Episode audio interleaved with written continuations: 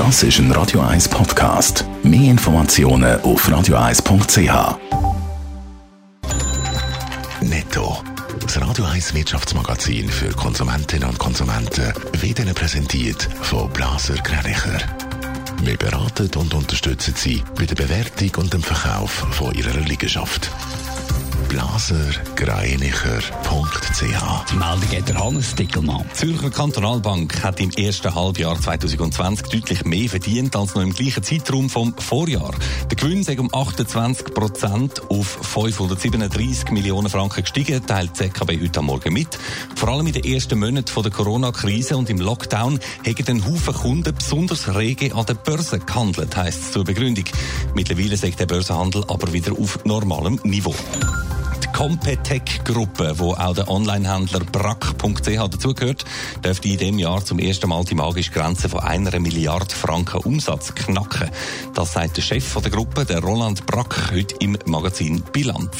Der Boom vom Onlinehandel in der Corona-Krise hat dazu geführt, dass man quasi drei Jahre Wachstum auf einen Schlag übersprungen hat, so der Roland Brack. Der geschätzte Firmenwert von seiner Gruppe betreut mittlerweile eineinhalb Milliarden Franken. Leute im Homeoffice werden tendenziell eher entlassen als Angestellte, die vor Ort im Büro arbeiten. Das befürchtet laut der Zeitung Telegraph offenbar die britische Regierung. Darum will der Premierminister Boris Johnson die Leute mit einer gross angelegten Kampagne zur Rückkehr auf, äh, aus dem Homeoffice zurück an den Arbeitsplatz bewegen, heisst es. Außerdem will der Johnson auch die sozialen Vorteile vom Arbeiten im Büro rausstreichen. Achtung, liebe Firmengründerinnen und Gründer und vor allem auch liebe Logodesigner. Bei der Verwendung vom Schweizer Wappen in einem Logo oder Layout muss man ziemlich vorsichtig sein. Sonst schreitet neuerdings der Bund ein.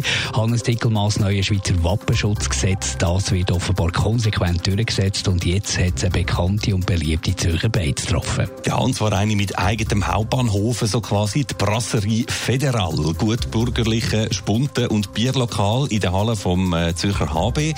Die hat in ihrem Logo, wo auf der Biergläser drauf ist, auf der Speiskarte und natürlich auch über dem Eingang, ein Schweizer Wappen. Ja, federal halt.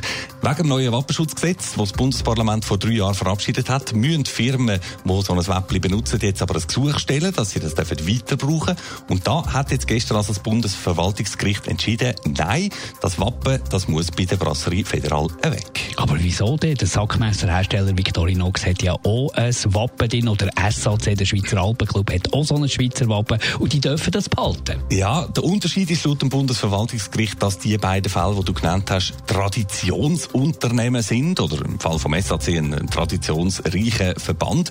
Und genau das sagt bei der Brasserie Federal eben nicht der Fall. Die hat Eröffnungsjahr 1997. Das heisst, Brasserie im HB muss jetzt das Wappen aus ihrem Logo entfernen und neue Biergläser bestellen. Ja, also ganz klar ist noch nicht. Das Urteil vom Bundesverwaltungsgericht ist noch nicht rechtskräftig. Es könnte noch als Bundesgericht weitergezogen werden. Ob wir das machen, das müssen wir jetzt noch, müssen wir jetzt noch abklären, heisst es beim Betreiber Kandrian Catering auf Anfrage von Radio 1. Immerhin aber kann man sagen, dürfte die Geschichte am einen oder anderen Lust gemacht haben, wieder einmal im Federal ein Cordon Bleu und ein Bier nehmen, mit oder ohne Schweizer Wappen halt. Netto, das Radio 1 Wirtschaftsmagazin für Konsumentinnen und Konsumenten.